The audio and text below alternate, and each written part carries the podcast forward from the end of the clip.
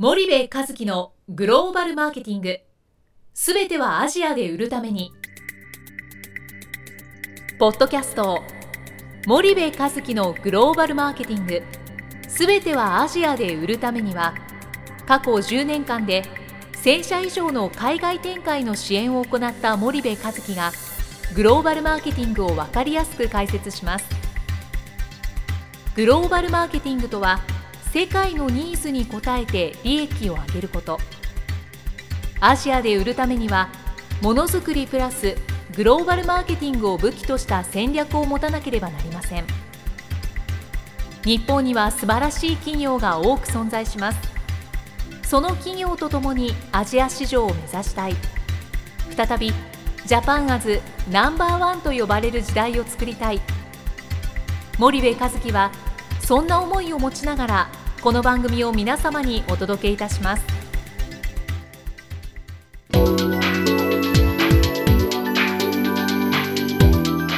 こんにちはナビゲーターの東忠夫です。こんにちは森部和樹です。いや森部さんあの前回の続きをちょっとお話ししていきたいんですけど、はい。まあ前回あの富士山系ビジネスラインの、うんうん。まあイノベーション財っていうコラムの中で大石先生とうんチャンネル作りのうん。対談をされていて、はいでその中でやっぱ欧米企業が、うん。まあ、15年20年、うん。チャンネル作りに関しては、うん。やっぱ先行投資をしていたので、うまあ日本企業よりうん。全体的に比べると、ん。やっぱり進んでると、それなんで進んでるのかっていうと、ん。まあ、先行投資をうん。してきたっていうところだったと思うんですが、その先行投資のうん。考え方ってん。どういったものなのか、うん。でこれはまあ日本の人のイメージだと思うんですけど、うんどっちかというと日本の方が長期的な視野で見ていて、うんなんかまあ欧米とかの企業っていうのはうん。どちらかというと短期的なうん利益を追い求めるみたいななんとなく日本の人ってうん。そういうイメージをうん。持ってる人も多いと思うんですけどうん多分それとはちょっと違う話になってくると思うんですけどうんうんうんその感覚についてまずどう思いますか？ねえーとですね、多分業種によると思うんですよね、はい。欧米企業があの一気にあの絨毯爆撃して、うん。えーダメだったらさっと引くっていうのは、うん。おそらくその FMCG 以外のところの領域で、うんうんまあ、金融であったりとか、いわゆるもう少しなんていうんですかねその人々のその生活に直撃してないところの産業の話で。で FMCG ってぶっちゃけあの必需品なんですよね。ね。あの多くのものが、は生活するためにあのほぼ必要になってくるうん商品なので、うん。中長期の投資をしてもですね必ずリターンとしてこう戻ってくるわけですよね、うん。だからそこは多分少しそういうイメージから違うんじゃないかなというふうには、あの思いますけどもね。なるほど、そうするとこの P&G とか、ジョンソン・ジョンソン、イヌリーバみたいなところがうん前回のお話で、うん。まあ、石鹸うんを使うところがないうん人からうん。教育をしてうん育てていくって話だったと思うんですけど、うんうんうん。まあ、これは仮説になるのかもしれないですけど、うん彼たちが実際にじゃあどういう視点でどう考えてうん。投資をしてきたのかっていうのが、うん。森美さんなりの理解っていうのはどういうところにあるんですか、えっと私の理解はこの巨大なアジア新興国のマーケットにものすごく大きい人口がいてはい。その人たちのそのいわゆる1人当たりの GDP が、まあ、数百ドルとかの時代からやるわけじゃないですか、うんもう1000ドルとかね。はいでそれがやっぱり3000ドルを超えてくると5000ドルを超えてくると、うんうん。うんうんその消費マーケットが爆発してくるっていう。はいはいはい。でその構造がまあいつ来るかっていうことを、うんうんやっぱ事前に仮説を立てて、うんうんで予測をしてそこに向かって先行投資をしていくっていう、まあ、そういうことですよね。はいはいはいはいだからそれは本当にやっぱり中長期でしっかりとした戦略を持ってやってるっていうそういうふうに私は捉えてるんですけどもね。なるほどそれがやっぱ日本企業の方がどっちかっていうとやっぱり国内市場が大きかったとか、うん。そういううん。いろいろな理由は言われますけど、短期的にうんどちらかというと物事を見がちになってしまってたっていうような感じなんですかね。そうですね。と思いますけどもね、うん。なんか日本企業の方が、うん、長くなんとかっていうあのなんていうんですかね。一回やってしまったことに対する引き際が悪いのが日本の企業なんじゃないのかなと私はそういうイメージを持ってるんですよね。その計画なしに海外法人作った。はい。3年経っても赤字です5年経っても赤字です、けどまだ撤退の判断をしない。だらだらだらだらいく。その先に戦略があるのかありません。ただ出してしまったんでなんとか踏ん張るみたいな、うんうんえー血便出しても根性で踏ん張れみたいな。多分そういうダラダラはあると思うんですよね、欧米は多分それはないわけですよね、えーなぜ今赤なのか、うん。ただ10年後には黒になるっていう、そのここがあるん。じゃないかなと思います、まあ欧米と日本系でこうバッサリ分けるっていうのもあれですけども少なからずさっき言ってた3社さんなんかはそういう中長期のストラテジーをしっかり持ってるというふうに思いますけどね。うんそうすればそこはまあグローバルマーケティングっていう視点とやっぱ戦略性っていうのが欧米系はきっちりとそれを持っていると、まあ、全体的に言うと持っている企業が多いと、特に成功しているこのトップ10なんかの企業はうん必ずそういうことをやってたという理解なんですかね。ですね。でその先行投資って言ってもねアジアで物を売るのに、そのそんなになんだろう莫大な先行投資が必要かっていうとそういう話でもないわけうんですよね、ただものすごい労力のかかることをんすごく辛抱強くん着実にずっとやっていかないといけないっていうそういう話であって、うん。まあ、そこですよね。金額への先行投資って、まあ、もちろんあるんですけどそれ以上にやっぱりその泥臭いところを着実に辛抱強くやっていくっていう、だって石鹸売るのに石鹸をなぜ使わなきゃいけないのか、うん。石鹸をどう使うべきなのか、えーそんなことをこう教えていくわけですよね、い、ろんな村に行って石鹸配って。でうん。それってねなかなか難しいしだからまあそこに BOP のビジネスを絡めてとか、あとななんていうんですかね社会的なその、えー企業としてのそのそうですね、貢献それから存在意義、そういう観点をあの合わせて、そういう活動をするわけですよね。なん。かこういった成功している企業を、うん。まあ、今現在系だけで見てしまうと、ん。これだけ広まってるので、うん。まあ知らない人からしたらこれは日本人に限らずだと思うんですけど、うん。何か特別なことをうん。なんかママジックじゃないですけど、うん。特効薬とか、何かやったんじゃないのみたいなことで、うん捉えられる人もいられると思うんですけど、そうではないってことなんですよね。じゃあ、うん。あの海外でマーケットシェア取るのに必殺技とかってないと思うんですよね、うん。僕は。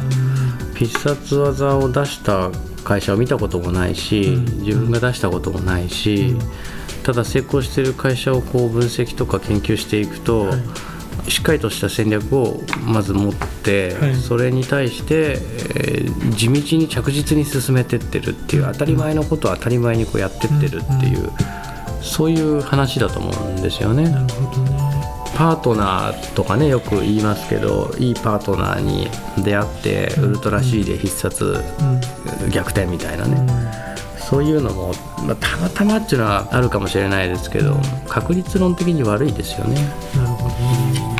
そうすると、まあ、最近だとサントリーさんがうん。ジンビーム社をうん。結構買収したり、うん。そういった大型の M&A をするのか、うん。やっぱ自社でこうやってきちんとうん。トップ10のうん。FMCG カンパニーみたいな形でうん。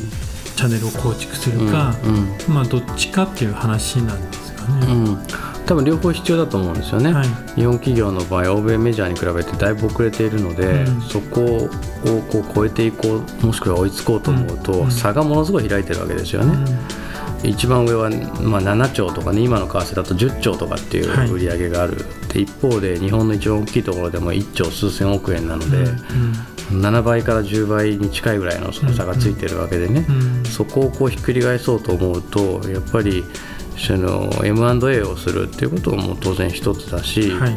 けどあのそういういわゆるなんていうんですかね少し大きな絵でのうん。戦略ですよね、M&A とかっていうと。んんでチャンネル作りっていうのはもっとこう現場サイドの絵なので、はい。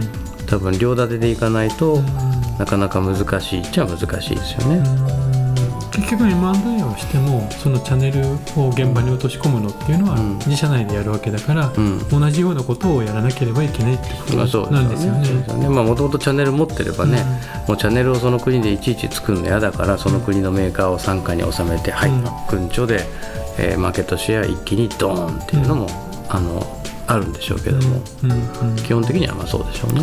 なるほど。でこういった欧米企業たちが、まあ、うん。投資をしたから、うん。今結構チャンネルがうん。先行して作られていて、売り上げが立ってるっていうのは一つわかると思うんですけど、じゃあ具体的にどうやってうん。そのチャンネルっていうのをうん構築していったのかうん。っていうのはどういった形なんでしょうか。これから多分、うん。アジア新興国は特に日本企業もうん。チャンネル作りが成功してる企業もあれば、うん。これから本格的にやろうとする企業もあれば、うん。1カ国で成功してるけども、うん。他の国でもやりたいというようなうん。さまざ、まなパターンがあると思うんですけど、まずそしたらその市場をねアジアというふうに考えた時に、うん。アジアのそのチャンネルって、うチャンネルというかその流通っていうのはその近代的な小売と伝統的な小売に分かれるっていう話を前回したと思うんですけど、はい。近代的小売って、まあ、英語ではモダントレード略して MT というふうに呼ばれるんですけどこれはデパートとかハイパーとかスーパーとかコンビニとか、まあ、いわゆる我々が買い物をするような近代的な小売を指すんですよね。で一方で伝統的な小売りっていうのがトラディショナルトレードで、まあはい TT と言われる、まあ、昔ながらのパパママショップで入り口横34メーター奥、はいはいは56メーターみたいなちっちゃい汚い父ちゃん母ちゃんの店ですよね。でアジアって圧倒的にこの伝統的小売がまだ多い市場なんですよね。なるほど。例えばその欧米のメジャーが15年前に始めた時っていうのは近代的小売なんてなかったわけですよ。うん。うん。ほぼ伝統だったわけですよね。でそこに地道なチャンネル作りをやってきたので、はい。そのノウハウといったらまあ凄まじいものなわけですよね。うんでちなみに比率を例えば雑貨とか日用品とか食品の今言ってる FMCG の領域で言うと、はいえー中国ですらまだ4割ぐらいは伝統的小売なんですよ。うーんでこれ多分あの東さんなんかが駐在されてた十数年前はいはい。とかってもっともっと伝統小売があったんですよね。にそうですね、23割ぐらいしかなかったイメージですよね、近代的が小売そうでしょうね。でそれがいきなりその日本の百貨店みたいなやつがボボボボボボと立ってったっていうのが中国で、そうあんなのは他の国でも僕見たことがないので非常に特殊な国で急激に近代化しちゃったっていう。で一方でマレーシアなんかはやっぱりシンガポールの影響もあって今半分ぐらいがまあ伝統小売で半分は近代なんですよね。うん。でフィリピンは僕あの非常に注目をしている今市場なんですけど、はい。多分今あの東南アジアで一番安定しているいい市場で、うん。それでも8割ぐらいが伝統小売うんで、まあ、タイが抜かしちゃったんでタイのお話するとタイでも6割ぐらいが伝統小売ですよね。タイなんか結構近代が発達してそうなイメージがうん。あるんですけど、うん。それでも4割ぐらいがうん。しかなくて、うん。6割が伝統小売ですね。そうですね。うん。でインドネシア今日本企業すごい注目してますが、はまあ、85%ぐらいは伝統小売なわけですよね。うん。でベトナムなんていうのはもう9割弱ぐらいは伝統小売だし、はインドなんていうのはもう978%は伝統小売ですよね。うん。でじゃあどうやってチャンネルを作るんですかって言った時にこの近代小売と伝統小売っていう存在をまず理解して、はい。それぞれやり方が違うんですよね。な。るほど、で日本企業さんっていうのは日本だとイオンとセブンアイ・ホールディングスと2強があって、うん。ここに並べてなかったらまあいわゆる近代小売の市場では存在しないのと一緒ぐらいの多分はい影響力があるのかなと思うんですよね。うん。で近代小売と取引をするっていうことがまあ非常に重要なことになってくるわけなんですけど、はい。アジアの場合はそれだけでは済まされなくて、うん。えー今言ったような比率ですからね。うん。その伝統小売をいかに取っていくかっていうことを考えていかないといけないと。じゃあ日本と全く同じやり方で、うん。アジア新興国にうん。行っても、うん。もうなかなかもう戦略が、まもう全く違うということですよね。うん。うん、そうですね。う、ん。で企業によってはもう伝統小売から入ってはい。近代に行く企業もいれば両方やる企業もいれば、はい。日本企業に多いのはとりあえず近代に入れてはい。終わりみたいな。うん。だけど近代小売なんていうのは利益が取れなかったりするわけですよね、うん。メーカーにしてみたら、うディストリビューター使ったら利益取れないとかね。んはあと近代小売も中国なんかひどいのはうちのじゃあ小売店店舗に商品並べるには加盟金積んでくださいと。いはい。で棚も上段下段中段ってこういっぱいあるわけじゃないですか、うん。目立つところ目立たないところ、うん。で、えーここはいくらここはいくらここはいくら、うんで年に2回プロモーションやりますから援助金ください、うんうんえープラス売れた金額のいくらいただきますよ、はい。そういうのがあって。で最後極めつけは小売りのプライベートブランド発売ですって、うん。何なのそれってなりますよね、はいはいはい。でそうするとそんなところで売っていくことが本当にメーカーにとって利益になるのかうんっていう議論も当然しないといけないし、うんで一方で小売りは近代化していくって言われてるんですよ。はい。言われてるんですけどインターネットコマース、まあ、EC ですよね、はい。EC があの世に出て15年20年経ちますかね。そうですね。でも日本ですらまだ 2.78%EC の比率っていうのは。アマゾンと楽天がうん。やっぱ2強で,、2強で、それ以下いろいろありますけど、うん。それを全部含めても、うん、2.78%ですよね日本で全体のそのいわゆる小売市場。小売消費される市場の2.78%ぐらいしかなくて、うん。で進んでるアメリカですら6.8%ぐらいだと思うんですけど、はい。そんなもんなわけですよ。で EC なんてのはものすごくスピードが速いわけじゃないですか。そうですね。それですらそんな市場なわけですよね、うん。そうなってくるとその近代化のスピードって本当にじゃあどれぐらい進むのかっていうと、うん。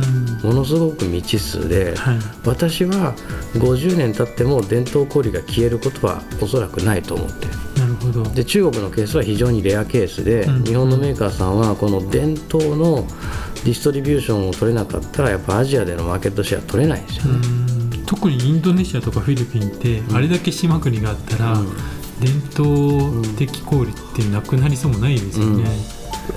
そうですね、うん。でじゃあそれが EC にとって変わるんじゃないかっていう議論もあるんですけど、はい。じゃあ東南アジアで EC をやってる E- EC 運営会社で儲かってる会社あるのかっていうと、うん。うん IPO という出口のためにファンドからお金が集まって、はい。バリエーションがバーンとついてるけどじゃあ黒字してる e コマースの会社何社あるかって言ったら多分数えるほどしかないわけですよね、e コマースで儲かってないわけですよ。うんなるほど。でそうするとやっぱり伝統的小売っていうものをあのものすごく注力をしていかないといけないで欧米企業ってあのすごいんですけどそのスニッカーズどこの国のどどんなところにいたって売ってるわけですよメントスとかねホールズとかね、コカ・コーラですよね。うん、スプライトなんていうのは世界190カ国で売れていてどこの国に行ったってコーラとスプライト飲めなかったなんて人いないじゃないですか。この間アフリカ行っても、うんアフリカの奥地行ってもありましたよね。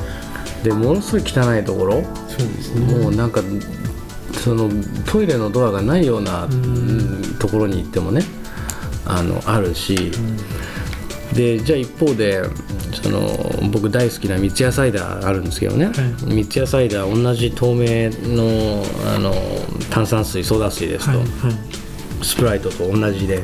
スプライト世界中で飲めるのになんで三ツ矢サイダー世界中で飲めないの？ってのはまさにそのチャンネルの話であってなるほど。じゃあ M&M's もそうですよねそうですね。チョコレートもそうですね。あのどこが作ってるか知りませんけどマーブルチョコレートってあるじゃないですかはい日本のね、は僕あっちの方が味が美味しいと思うんですけど、あれは世界中で食べれないですからねなるほど。まあそういったいろんな違いがやっぱりチャンネルによって出てきてしまっているというところなんですね。うん、そうですねちょっともう今日はお時間が来たので、あの次回にもう少し詳しいところ、次回お話を聞きたいしたいと思います。はいはい。じゃあ森部さんありがとうございました。はいありがとうございました。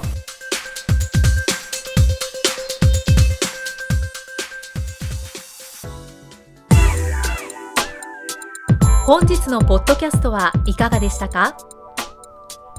番組では森部和樹への質問をお待ちしておりますご質問は podcast アットマーク spydergrp.com ポッドキャストアットマークスパイダー grp.com までお申し込みください。たくさんのご質問をお待ちしております。それではまた次回お目にかかりましょう。